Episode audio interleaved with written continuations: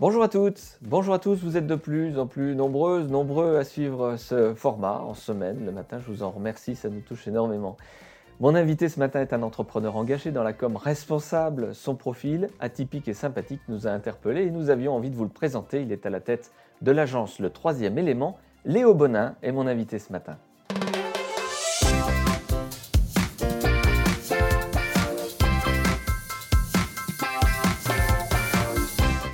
Bonjour Léo Bonin. Bonjour Vincent. Racontez-nous déjà peut-être pour commencer votre parcours, votre profil aussi.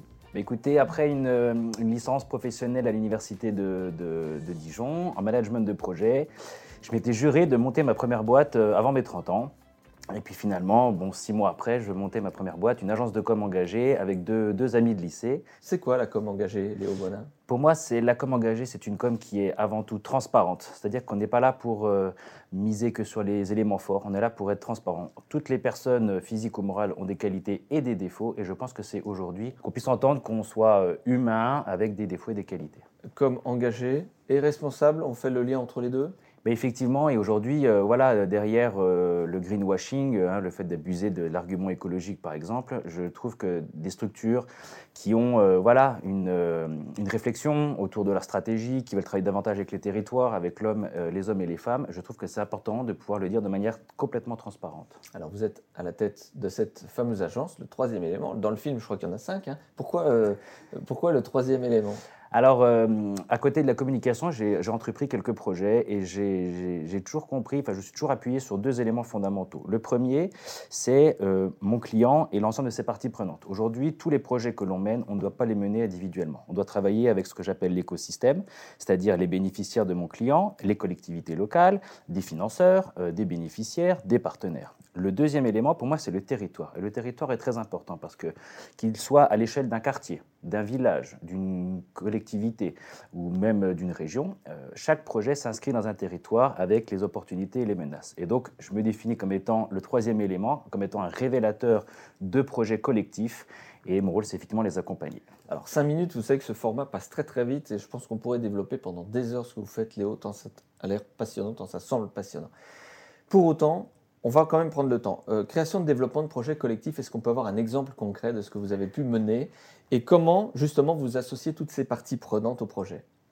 Eh ben, il, y a deux projets sur lesquels voilà, j'ai travaillé. Le premier, c'était, voilà, je suis plutôt originaire de, la Côte d'Or, mais mes premières euh, entreprises, je les ai montées sur le Jura. Et il y avait ce, Jura et la ville de Dole qui étaient assez peu, je trouve, valorisés. Il y avait cette frontière encore géographique entre la Franche-Comté et la Bourgogne. Et donc, euh, l'idée, c'était de faire cette balade gourmande dans la ville de Dole pour montrer, notamment aux Dijonais, aux Côtes d'Oria, qu'on pouvait faire quelque chose. Donc, c'est comme ça que j'ai monté le week-end gourmand du Chat-Perché. Donc, là, votre, votre client à ce moment-là, c'est. Alors, ça, c'était plutôt une volonté entrepreneuriale. J'ai travaillé avec tous les services de l'alimentation, les, gens de la, les personnes de la ville et de l'agglomération de Dole, par exemple. Ça, c'est un projet qui m'a beaucoup tenu à cœur euh, autour des années 2014. Et puis, a un, autre projet sur les Hautes-Côtes de Gevrey-Chambertin. C'est trois entrepreneurs qui n'ont rien à voir. Hein, ils sont du service, dans l'alimentation. Et puis ces projets, bah, ils, étaient assez isolés, puis ils avaient besoin de, formaliser un outil commun pour valoriser ces savoir-faire locaux. Et donc mon rôle, c'est d'accompagner ce collectif avec les collectivités locales, donc euh, des mairies, des partenaires financiers et du, tourisme, pour effectivement euh, monter un tiers-lieu, donc un projet qui valorise et qui héberge des projets qui ont du sens sur un territoire donné. L'écologie, le rural, vous travaillez euh, aussi avec les milieux de l'insertion. C'est possible de travailler finalement avec tout le monde? Moi, effectivement, euh, mon credo, c'est de dire si le projet n'a pas une finalité humaine ou écologique, ça ne, ça ne me plaît pas. Enfin voilà, je manque de passion en tout cas pour accompagner ce genre de projet si c'est des projets plus classiques. Et puis effectivement, aujourd'hui, euh, voilà, l'insertion, quand on ne connaît pas, c'est un milieu qui, euh, qui peut faire peur. Hein, dira, bah, je vais travailler avec des personnes qui sortent de prison, des personnes qui n'ont pas travaillé depuis 15 ans. Mais pour autant, il y a des vraies richesses dans toutes ces structures.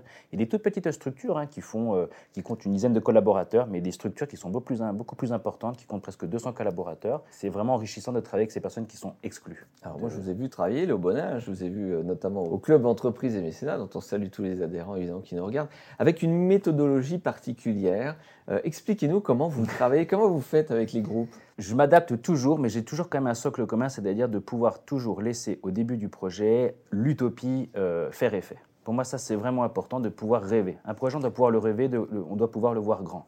Ensuite, c'est seulement ensuite que l'on doit commencer à dire, bah voilà, quels moyens on va mettre. Mais en tout cas, c'est important pour moi de travailler de manière créative, par petits groupes, avec du post-it, avec des tableaux, avec des images qui nous donnent des, inspirations. Et, euh, c'est vrai que ça, ça me plaît beaucoup. Et c'est que c'est toujours un peu perturbant pour les personnes de se dire bah, Attends, mais on ne travaille pas de manière classique, on ne lève pas la main, etc. Mais, mais euh, au début, il y a toujours un peu de, de, méfiance. Mais enfin, tout le monde dit Ah, Léo, c'était bien. Oh, puis qu'est-ce qu'on a rigolé. Et puis qu'est-ce qu'on s'est bien amusé. Et en fait, on a travaillé, on a produit des choses concrètes pour le territoire. Et finalement, ben, les gens, ils ont passé un bon moment. Merci, Léo Bonin. Vous avez été interpellé par les propos de Léo Bonin ce matin dans le talk. Et eh bien, n'hésitez pas, on vous fait passer le contact dans euh, la barre inférieure de votre écran. Merci, Léo Bonin, d'être passé par ce plateau. Merci, Vincent. On se retrouve euh, quant à nous et eh bien très bientôt dans un nouveau talk. Très belle journée à toutes et à tous.